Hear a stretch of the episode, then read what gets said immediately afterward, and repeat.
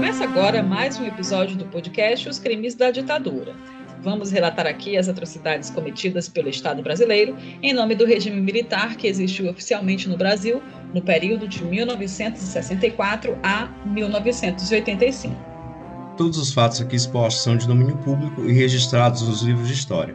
Usamos como fonte de pesquisa documentos produzidos posteriormente pelo próprio governo brasileiro, como os três volumes do relatório final da Comissão Nacional da Verdade, que investigou os crimes da ditadura a partir de 2012. Também consultamos documentos do Arquivo Nacional, além de reportagens e matérias garimpadas no acervo dos veículos de imprensa da época e o dossiê dos mortos e desaparecidos políticos produzido pela Comissão de Familiares das Vítimas. Olá, tudo bem com vocês? Como foi a semana? Oi, oi, oi. Oi, oi, gente. A semana exaustiva, cansativa. Nossa, muita luta, né? Tantas polêmicas, tantas coisas acontecendo aí que deixam a gente de cabelo em pé para variar. Eu estou é. super relaxada, tomei bastante Guaraná Jesus, tá? Prometo e digo, né? Não virei baitola e nem boiola, tá? É, já eu já era gay, então nada mudou, gente. Então, não, não, não, tem nem o que mudar, né? Será que foi isso, gente? Eu tomo Guaraná Jesus a vida toda. será? Será? Será? Vocês estão muito comunistas, né? Tá todo mundo de vermelho nessa gravação. Eu tô a caráter de propósito. Eu não botei meu uniforme vermelho, mas no próximo, na próxima gravação eu estarei, viu? Olha, meu sonho quando a gente começar a ser xingado é ser chamado de comunista de iPhone. Eu acho lindo. Ai, adoro. Mas, gente, além dessa piadinha homofóbica e super sem graça aí do presidente com o Guaraná Jesus aqui do Maranhão, né? Porque isso mexeu com os uhum. brilhos dos maranhenses, né? Depois dessa piada sem graça. A gente mexeu também teve. Com, mexeu com todos. Mas a gente teve muita polêmica, né? Teve a tentativa de desmonte do SUS lá pelo governo. Estamos aqui com dólar 5,80, né? Não era só a Dilma cair que ia para 1,99? Não estou entendendo. Por favor, me expliquem. Estou esperando, eu quero ir para Disney. Eu quero ir pra Poxa, Disney de vermelho. Menino, preciso comprar meu PlayStation 4 lá nos Estados Unidos, mais barato. Mas estão fazendo aí, ele tá botando uns, uns, impostos a menos, viu, Ju? Você vai poder comprar se você for gamer. Mas se você comprar arroz, vai continuar pagando arroz caro sim. É verdade. Não, é. É, eu como brioches. Tá Mas vamos começar? Vamos nessa. Vamos lá. Ah, gente, a gente, nem se, a gente nem se apresentou, estamos conversando aqui com os ah, ouvintes como se eles já, que eles já fossem nossos colegas de infância. É porque a pessoa né? já está no terceiro episódio, é, né? É, a pessoa já está no terceiro episódio, ela já sabe quem somos nós. A gente nem lembra mais de se apresentar. Olha, mas... Mas eu vou me Mas apresentar porque, tipo, vai que alguém começou agora, né? Eu vou me apresentar. Eu sou Gisele. Bom, para quem começou a ouvir do episódio 3, por favor, ouça o episódio 1 e 2 e descubra quem sou eu. Não, tô brincando. é de Edson, fal... é de Edson falando aqui, pessoal. Senhor. É, e aqui Alazinha, aqui falou de Fortaleza, no Ceará. E aqui é Jubes, falando do Rio de Janeiro. Estaremos aqui para fazer os comentários mais ácidos. Vamos aí. Vamos nessa. Vamos, Vamos lá. lá. Episódio 3. Militares no poder, terror nas ruas, parte 2. No episódio anterior, você conheceu as primeiras vítimas da ditadura militar no Brasil, pessoas que morreram em circunstâncias provocadas pelo golpe de Estado que foi posto em prática pelos militares com o apoio de civis em 1964.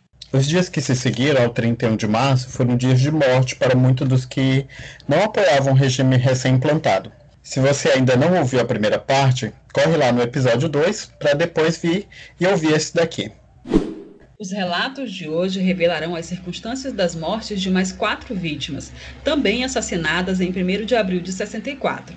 Os estudantes Ivan Rocha Guiar e Jonas José de Albuquerque Barros, em Recife, e a dona de casa Labib, Elias Abduche, e o homem identificado como Maria de Oliveira Mendes Cunha, no Rio de Janeiro. 1 de abril de 1964. O golpe que depois o governo João Goulart e deu o start na ditadura militar no Brasil já está em andamento. Tropas do Exército enviadas de Juiz de Fora, em Minas Gerais, chegaram ao Rio de Janeiro para intimidar o presidente Jango e os cariocas acordam com as ruas cheias de tanques de guerra e soldados armados. Um desavisado poderia até achar que era pegadinha de 1 de abril, né? Só no Brasil para acontecer um golpe no dia da mentira. Nossa, eu ia achar que era um flash mob. eu também Gente, eu, que golpe. eu vi alguns vídeos desse dia, sabe? E é uma coisa surreal, a gente não consegue imaginar isso nos dias de hoje, sabe? Você sair na janela de casa e ver tanques de guerra, soldados armados andando pela cidade. É, assim, é assustador. Eu não é, ia conseguir não acreditar. é todo dia que tem um golpe também. E a gente começa o relato de hoje por Pernambuco, onde o governador Miguel Arraes foi preso e se os militares pensaram que tudo aconteceria sem nem qualquer resistência, enganaram-se redondamente. O primeiro BO foi justamente a prisão de Arraes. Com o golpe sendo apoiado pelos governadores do Rio de Janeiro, de São Paulo e de Minas, talvez os golpistas acharam que Miguel Arraes seria só mais um governador que poderia aderir à manobra inconstitucional só para manter-se no poder. Mas, mais uma vez, enganaram-se redondamente. E só para situar quem está acompanhando o podcast, nós vamos contar brevemente quem foi Miguel Arraes e o que ele representou para a política brasileira. Miguel Arraes de Alencar, gente, é meu conterrâneo, vou falar. É... Nasceu na cidade de Araripe, no extremo sul do Ceará, ali do ladinho de duas cidades pernambucanas, Ipubi e Bodocó. Inclusive, recomendo, conheçam Bodocó, gente. Mais um, mais um conterrâneo de Alan nessa história, aí, Alan? Não é? Esse presta, né? Esse foi um grande, um grande conterrâneo, assim. Apesar de que ele nasceu aqui e fez aquela região do sul do Ceará, ela tem muita influência de Pernambuco e ela influencia muito é, o interior de Pernambuco também. O Crato, Juazeiro, Barbalha.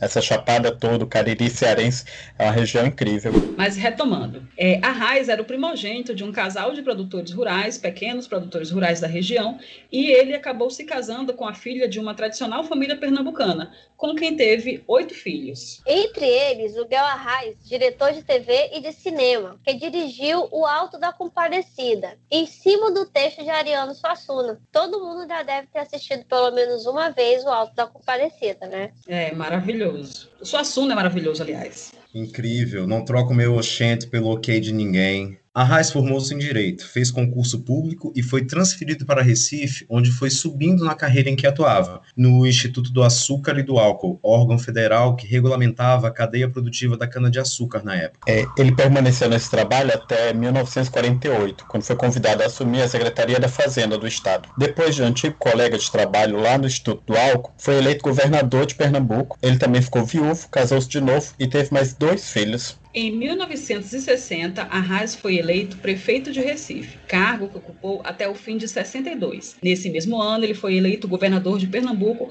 e assumiu o cargo em 31 de janeiro de 63.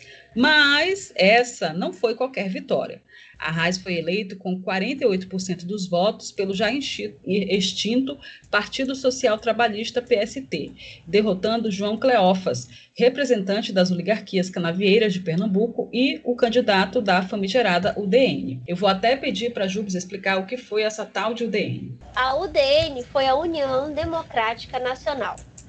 Partido fundado em 1945 de orientação conservadora e com a finalidade de fazer oposição à figura populista de Getúlio Vargas. Lembrando que, uns dois anos antes, o governo de Getúlio tinha criado a CLT, a Consolidação das Leis Trabalhistas, que garantiu, olha só, direitos inéditos aos trabalhadores, como férias, 13 terceiro, jornada de trabalho regulamentada e FGTS, que tinha deixado o presidente mais popular do que o Lula, depois do Bolsa Família, o que obviamente fez a elite conservadora enxergá-lo como uma ameaça. É, só, só um adendo sobre o Gel, assim, só falar do legado dele, do, do Gel não, né, do, do Arraes, é, o legado dele é tão grande que até hoje é disputado, né? A gente vê, por exemplo, a disputa política no, no Recife, dois netos dele, né? Lutando pela,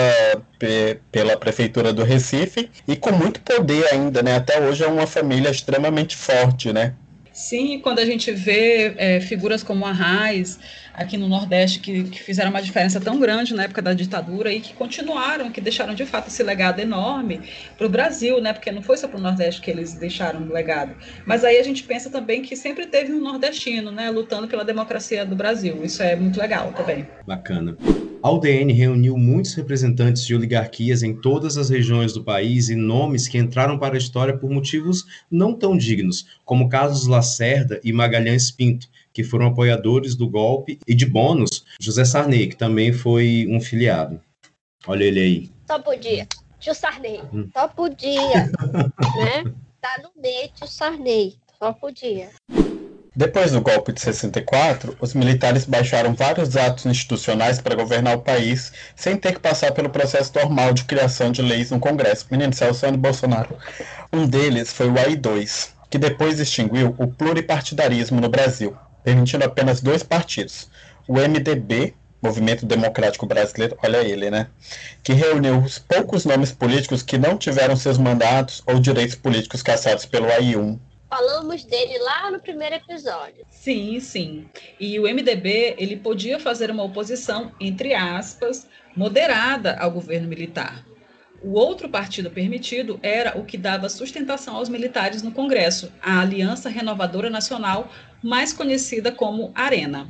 Esse nome da Aliança Renovadora lembra um pouco aquele partido que se diz novo, né, aqui na atualidade. É novo com as ideias de 1900 e faz muito tempo. Né? É Bem é 1964. Música, é aquela música do Paulinho Mosca, tudo novo de novo. Vamos nos jogar aonde já caímos, né? Literalmente. Nossa, perfeito isso aí, Jubes. E a Arena recebeu os oligarcas e conservadores, que eram basicamente da, da UDN, todos completamente dispostos a fazer o que os militares ordenavam, porque assim seriam alçados ao poder nos seus estados de origem. Na verdade, esses dois partidos só foram criados para dar ares de democracia na política brasileira o que ajudava a fazer bonito no cenário internacional, claro. Da mesma maneira que o AI-1 previu eleições após o golpe de 64, mas só para simular que houve uma escolha popular, sendo que vo só votaram os congressistas previamente selecionados pelos militares. Era o país das maravilhas. Tudo te faz de conta, né? O coelho doido tomando chá, mil maravilhas. Democracia, democracia só no nome.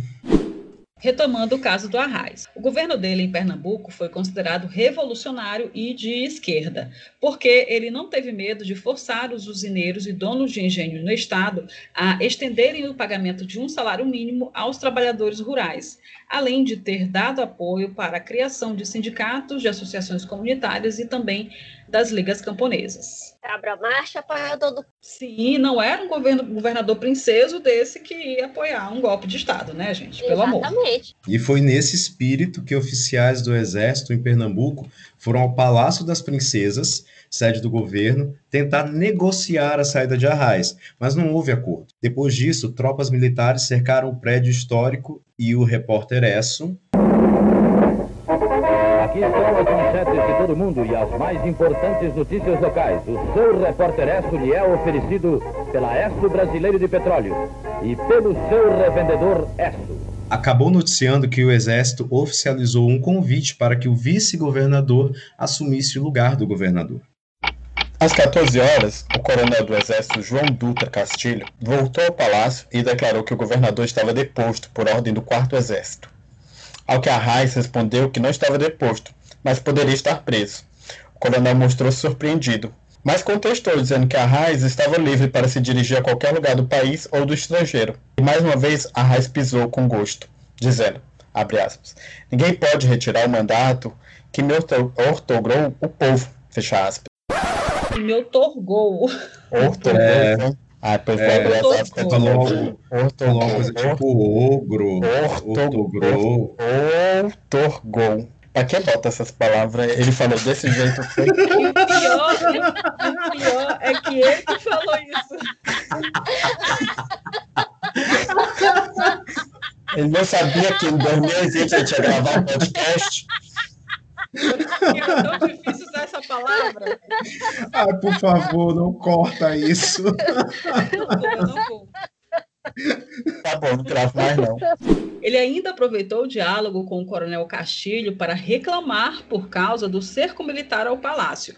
E o Castilho, de novo, desorientado com a força da personalidade de Arraes, tentou se justificar dizendo que era só uma troca de guarda e que o governador podia se retirar para sua residência sem problema, ao que Arraes deu alguns passos como se fosse sair, e imediatamente recebeu um gesto de desaprovação de sua irmã Violeta. Assim, ele recuou e respondeu: Aqui é minha casa, só saio daqui preso.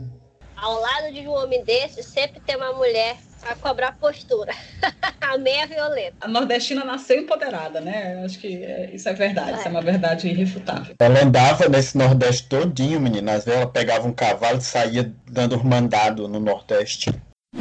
Bom, e finalmente às 16 horas, um capitão do exército chegou acompanhado de um tenente que empunhava uma metralhadora e um soldado armado com um fuzil, dando voz de prisão a Miguel Arraes assim que ele saiu do banheiro. Ele ficou preso por 13 meses e foi condenado a 23 anos de, eh, de prisão por um tribunal militar. Com o habeas corpus tardiamente votado pelo Supremo Tribunal Federal, ele foi solto, mas obrigado a exilar-se fora do Brasil. Escolheu a Argélia como destino, onde passou 14 anos como exilado. Gente, por que a Argélia, hein? Então, eu estava é. me perguntando aqui isso, por que tão longe, por que tão esquisito? A Argélia foi colônia francesa durante muito tempo. E eu acredito que nessa época aí que o Arraes foi para a Argélia, é, o país estava vivendo aquela, aquele, aquele clima de nos libertamos, somos um país livre, ah. sem colonizar nada. Era quase uma passárgada. Muitos intelectuais de esquerda foram para a Argélia nessa época. Eu não, só do Brasil, visto. né? Não só do Brasil Brasil, né? Muitos da, da América Latina como um todo, porque logo depois da, da, do golpe de 64, outros países da América do Sul acabaram entrando nessa onda também, né? Infelizmente. Eu acho que eram os, os de esquerda saindo do Brasil para a Argélia e os nazistas vindo para o Brasil, para a América Latina todinha. Hoje. É, teve uns que foram, tiveram uns que foram para o Paraguai, né? Para a Argentina teve muito. Uns lá no Paraná, no Rio Grande do Sul ele só voltou ao Brasil com a lei da anistia, em 79. Foi eleito governador de Pernambuco mais duas vezes, além de ter sido deputado federal por vários mandatos. Uma lenda, o Arraes, né? E enquanto o clima de incerteza em Brasília e no Palácio das Princesas dominava as ruas de Recife no dia 1 de abril, militantes do movimento estudantil estavam em vigília na Escola de Engenharia desde a noite anterior acompanhando as notícias e pensando em resistir de alguma forma. Eu sempre trazendo datas e horários, às duas da tarde, o exército invadiu o local e expulsou os estudantes reunidos, que imediatamente se reorganizaram em passeata e saíram pelas ruas, convidando as pessoas a resistirem ao golpe com, com eles. Eles pararam brevemente no mini comício, alertando para a necessidade de uma resistência popular à ação dos militares, e logo depois prosseguiram, tentando alcançar o Palácio das Princesas, onde queriam prestar apoio a Miguel Arraes que já estava em vias de ser defenestrado do poder. Mas antes de chegarem lá, foram interceptados por um piquete militar montado na Avenida Dantas Barreto, com soldados da PM e do Exército armados até os dentes. Nessa altura, até o comandante da PM, o Major Rango Trent, já havia recebido voz de prisão e foi obrigado a deixar as tropas da polícia sob o comando do Exército. Com ordens de não deixar ninguém avançar até o palácio do governo, os soldados atiraram para cima para dispersar os cerca de 150 estudantes desarmados que tentaram furar o bloqueio. Os jovens empunharam a bandeira brasileira, cantaram o hino nacional e gritavam bordões como Abaixo golpe e Viva Miguel Arraes. Ainda impedidos de passar, os jovens começaram a atirar pedras e cocos vazios nos soldados e foi quando ocorreu a tragédia piquete militar passou a fazer disparos diretamente contra os estudantes que se manifestavam. Dois foram atingidos, um no rosto e outro nas costas, matando os jovens instantaneamente. Eles foram as primeiras vítimas fatais da ditadura no estado de Pernambuco. Os estudantes eram Jonas José de Albuquerque Barros, de apenas 17 anos, secundarista do Colégio Estadual Pernambucano, e Ivan Rocha Guiar, de 23 anos, que se preparava para prestar vestibular para a Faculdade de Sociologia. Nós vamos transcrever um trecho do depoimento do advogado Oswaldo de Oliveira Coelho Filho, prestado em 1996, por ocasião do pedido de responsabilização do Estado pela morte dos dois pernambucanos. Oswaldo estava na passeata em 64 e foi testemunha ocular dos crimes. Só lembrando que a descrição lida pode ser desconfortável para algumas pessoas. Ouça com cuidado. Abre aspas que Jonas de Albuquerque Barros foi atingido mortalmente com um tiro de revólver na boca, que estraçalhou seu maxilar. Tendo os estilhaços de seus ossos e do seu sangue atingido minha face e meu peito, tendo Jonas morrido em meus braços, que Ivan da Rocha Guiar também morreu sobre minhas vistas e que também foi ferido com tiros de revólver na perna. O aluno da Faculdade de Filosofia de Pernambuco, Birajara Nunes da Silva, fecha aspas. Puta merda. No livro O Caso Eu Conto Como o Caso Foi, lançado em 2008 pela CEP Editora, o escritor Paulo Cavalcante conta detalhes revoltantes da tragédia. Ele revela que outras testemunhas afirmaram ter visto soldados se negando a atirar contra os estudantes em passeata, e o major Hugo Caetano Coelho de Almeida, que atendia pelo apelido carinhoso de Hugo Fodão, tomou das mãos de um soldado uma arma automática e, de próprio punho, atingiu os dois estudantes. Ainda pelo relato de Paulo Cavalcante, no pronto-socorro, quando um militar tentou incriminar a mãe do estudante Ivan pela responsabilidade moral da morte do próprio filho, Dona Luzinete Rocha Aguiar respondeu, aspas, vocês é que o mataram. Tenho mais sete filhos para continuar a luta desta criança. Fecha aspas. Não, essa é das minhas e sempre assim, né? Ele sempre querendo colocar a culpa na, na vítima. Mas aqui formou uma é. lagrimazinha aqui no cantinho do meu olho. Então, essa, essa foi forte. É, essa frase foi forte demais. É. E, e, e, o, e a coragem dela de, de falar para ele, na cara dele, dizer: Eu tenho mais sete filhos para continuar essa luta. Podia até ser presa. Exatamente, no momento de, de dor, no momento de perda, ela ainda teve força para dizer que o, os apoiaria na luta. E esse é um, um crime público, assim, né, da, à luz do dia, né? Não é dos crimes que eles cometem na calada da noite, que eles uhum. conseguem abafar tudo, né? Isso é numa avenida, isso é na rua, isso é com muitas testemunhas e ainda assim tem essa tentativa de, de criminalizar a vítima, né? Gente, responsabilidade moral da morte do filho, eu não sei nem o que é isso. E essa é a minha deixa para falar sobre essa vítima do golpe, que foi Ivan da Rocha Guiar. Como já dissemos, ele tinha 23 anos, era filho de Dona Lucinete, dona de casa, e de seu Severino Aguiar Pereira, coletor estadual, e preparem-se, o casal era filiado ao PCB, o Partido Comunista do Brasil, conhecido como Partidão. A família, com oito filhos, circulou por todo o interior de Pernambuco por causa da profissão do pai, que também se dedicava a uma intensa atuação política.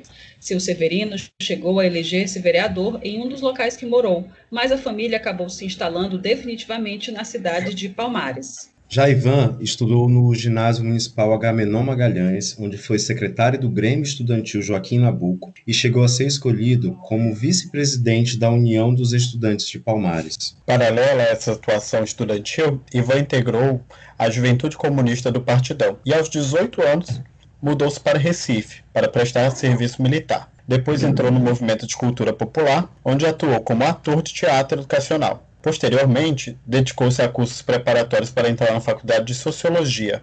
Mas aí veio o golpe de 64. Revoltante. É a pessoa com, com toda uma história, né, com todo um trabalho de, de, de luta dentro daquilo que se queria uma melhoria para o povo, foi barrado, né, de maneira tão violenta pelo golpe e a militância política do pai de Ivan o deixou em perigo iminente logo que o golpe entrou em andamento, marcado para morrer por ser abertamente filiado ao Partidão e fundador do Sindicato dos Trabalhadores Rurais de Palmares. Seu Severino foi obrigado a fugir da cidade. Em entrevista ao Jornal do Comércio, na edição do dia 31 de março de 1994, aos 88 anos, ele revelou que durante a fuga passava pelo centro de Recife rumo à casa da filha Vânia, no bairro dos Aflitos.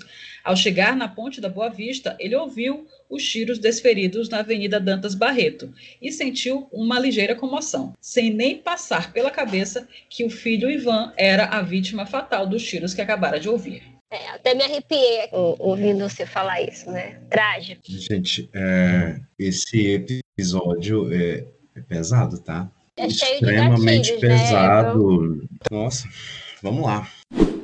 Agora vamos conhecer melhor o Jonas José de Albuquerque Barros, morto juntamente com Ivan.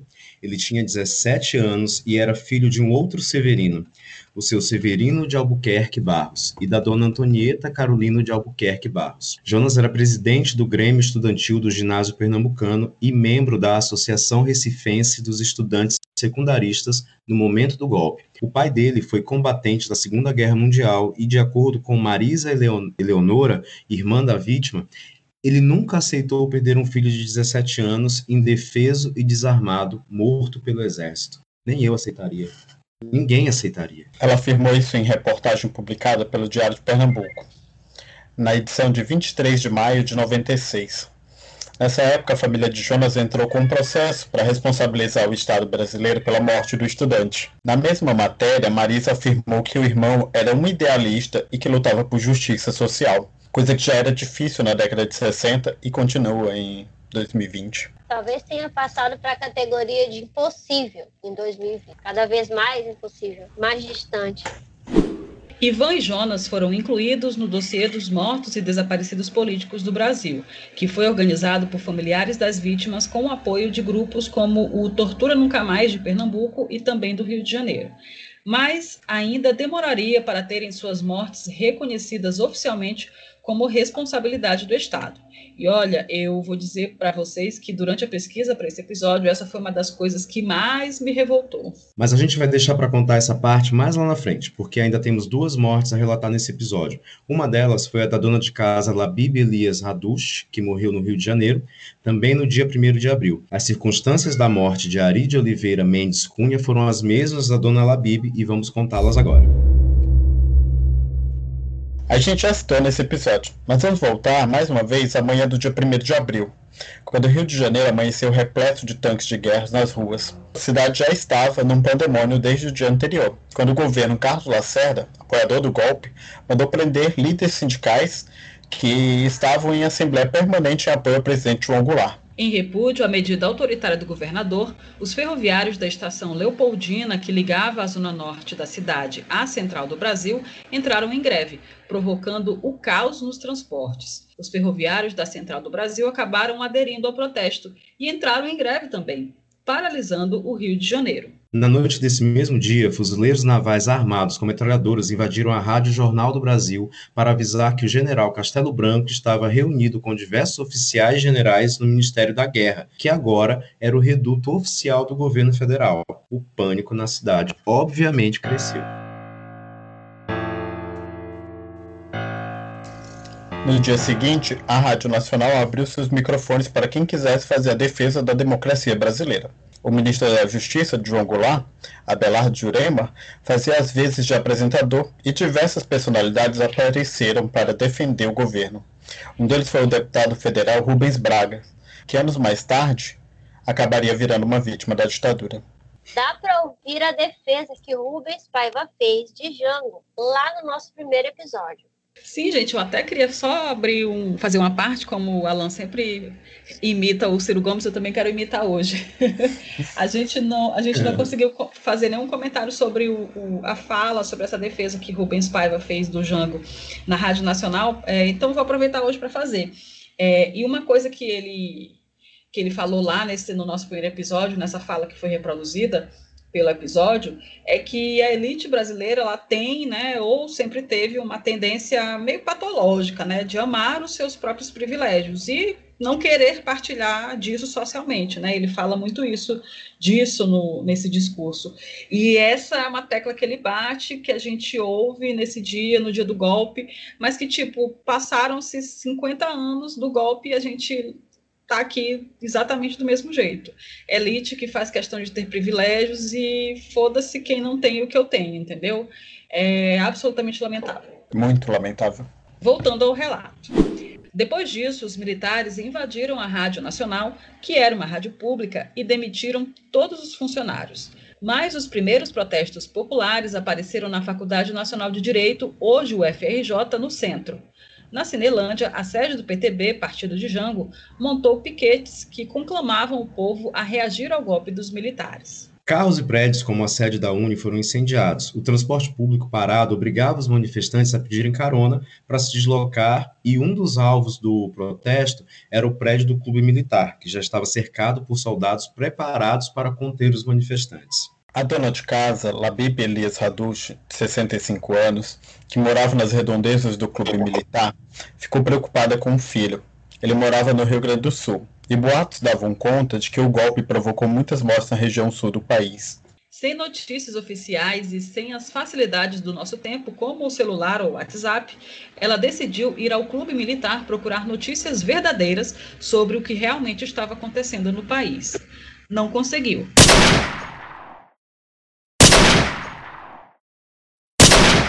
Ela foi atingida por disparos feitos pela tropa de choque do exército que estava no local. Além de Labib, o homem identificado como Ari de Oliveira Mendes Cunha também foi baleado. Os dois foram encaminhados para o Hospital Souza Aguiar e tiveram seus óbitos registrados no fim daquela noite. Os dois foram incluídos no dossiê dos mortos e desaparecidos políticos do Brasil, publicado em 1995. Dona Labib era viúva do comerciante sírio Jorge Nicolau Aduj e também havia nascido na Síria. Eles estavam estabelecidos no Brasil desde o início do século XX e o casal teve três filhos. Tanto o dossiê quanto as investigações da CNV, iniciadas em 2012, não foram capazes de levantar outras informações sobre a outra vítima do ataque no clube militar.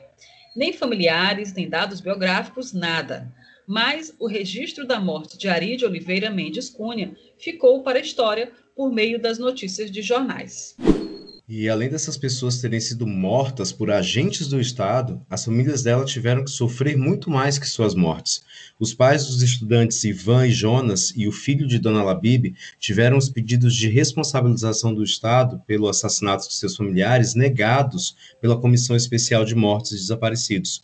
Eu vou até pedir aqui para a Jubes que nos explique o que é essa bendita comissão. A Comissão Especial sobre Mortos e Desaparecidos Políticos foi uma das primeiras medidas de restituição às vítimas da ditadura militar. Foi criada pela Lei 9140 de 95, sob o governo Fernando Henrique Cardoso, e tinha como atribuições: 1. Um, o reconhecimento de pessoas desaparecidas.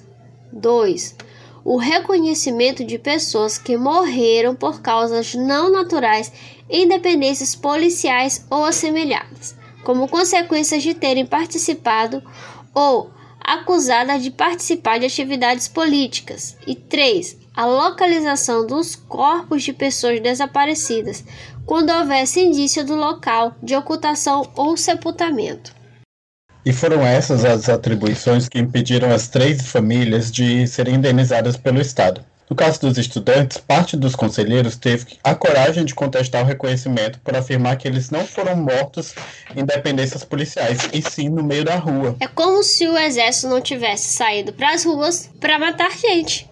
Pois é, e no caso do Jonas, ainda alegaram que os familiares entraram com pedido fora do prazo. Olha só, o governo leva 31 anos para dar a chance de reparar, em algum grau, o assassinato do rapaz, mas se apega à simples burocracia dos prazos para não fazer isso. Que absurdo. Ridículo isso. No caso da dona Labib, a comissão afirmou que ela não se enquadrava como militante de movimentos políticos e por isso não era contemplada pela lei.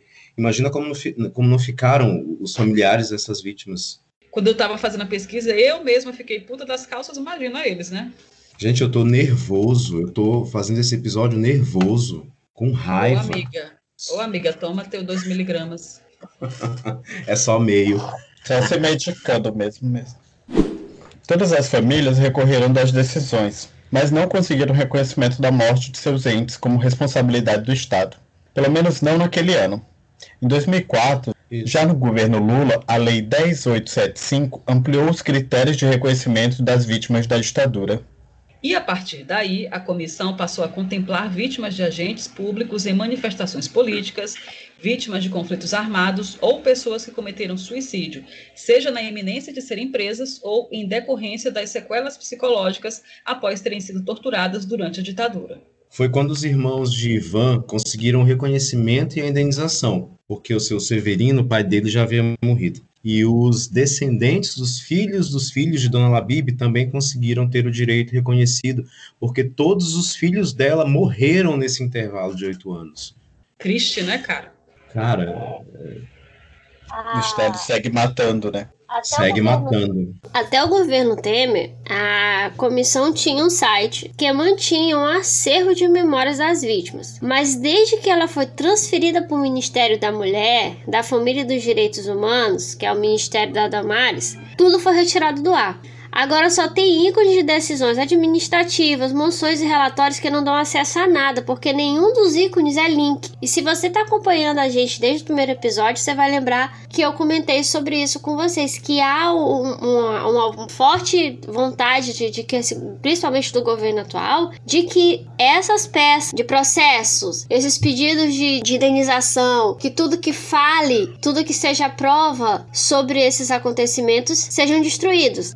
Essa é uma, uma grande prova do que eu falei na- no episódio passado e que dá pra comprovar que isso realmente está sendo, vindo sendo feito, né? O pessoal quer realmente apagar essa parte triste da nossa história, essa coisa terrível que aconteceu e que as pessoas continuem tendo aí os seus ares de realmente a ditadura não existiu no Brasil. A ministra e o presidente também trocaram membros da comissão, colocando militares no lugar dos representantes das famílias, um deputado ligado ao MBL, e a presidência da comissão ficou com um assessor especial de Damares, filiado ao PSL. Gente, essa Esses- comissão deve ser um inferno. É, e esse esvaziamento todo foi depois da confusão que o presidente da República causou ao afirmar que sabia do paradeiro de Fernando Santa Cruz, pai do atual presidente do AB, Felipe Santa Cruz, que né, o Fernando era militante político durante a ditadura e ele desapareceu após ser preso no Rio de Janeiro e até hoje, gente, até hoje, 2020, o corpo dele nunca foi encontrado. Meu Deus. Agora as homenagens. O estudante Ivan Rocha Aguiar teve o nome dado a duas vias públicas, uma na cidade de Recife e outra em São Paulo. Jonas de Albuquerque Barros virou o nome do Grêmio Estudantil do Colégio Estadual Pernambucano. Lá no Instagram, postamos algumas fotos e manchetes de revistas e jornais da época em que você percebe claramente o alinhamento da imprensa aos objetivos do golpe.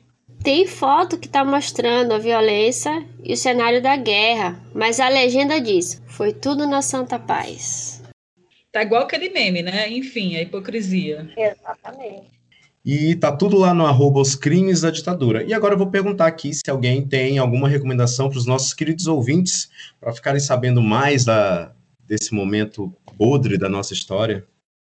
É, eu vou recomendar o que a gente já citou aqui no, no episódio de hoje, né? O livro do Paulo Cavalcante, O Caso Eu Conto Como Foi o Caso, que foi lançado em 2008 e que ele conta bastidores, pesquisa, como é que foi, é, como é que aconteceu, como é que foi recebido o golpe militar de 64 pelo, pelos pernambucanos. E também eu quero fazer aquela recomendação riquíssima, valiosíssima, maravilhosa, do filme O Alto da Compadecida, né, que foi dirigido pelo Guilherme Arraes, que é filho do, do Arraes aí, o nosso grande Arraes que a gente citou nesse episódio, e ele está disponível na plataforma Globoplay. Bom, eu quero recomendar para vocês o, um documentário uh, produzido pela TV Senado chamado Golpe Militar de 31 de março de 1964, que é um documentário que conta mesmo toda a história. Não é um documentário tão longo, ele tem cerca de 50 e poucos minutos, quase 60, é, e é muito rico. Dá para a gente entender muita coisa para quem está começando aí a entender esse momento da história. Com a gente é legal, é legal dar uma assistida nesse documentário também. E aqui, já que não temos mais nenhuma recomendação, encerramos nosso terceiro episódio do podcast, mas voltaremos com um episódio novo na próxima semana. O próximo episódio continua na sequência cronológica dos crimes, com um recorte interessante sobre desculpas estapafúrdias que os militares deram para algumas mortes. Não vai perder, viu? E ainda vai ter muita desculpa esfarrapada praticamente durante todos os anos da ditadura. Muitas mesmo. Sim, eles, o, que eles fizeram, o que eles souberam fazer nesse tempo foi dar desculpa esfarrapada. Deram muitas, estão dando até hoje, na verdade. As fontes usadas neste episódio poderão ser consultadas nos links disponibilizados na descrição do episódio na sua plataforma de podcasts. Sugestões, erratas e contribuições serão aceitas no e-mail os. Gisele se despedindo, até a próxima semana, beijos. Valeu, galera. Ed Edson finalizando as gravações. Um beijo. Meu coração vermelho é de vocês também. É, um beijo também para todo mundo. Obrigado você que escutou até agora. Eu lembro a vocês que esses três primeiros episódios foram lançados de uma única vez e que de hoje em diante os episódios vão ao ar às segundas-feiras. Por hoje ficamos por aqui. Até o nosso próximo episódio. Todas as segundas-feiras nós estaremos juntos aqui. Beijo, até o próximo.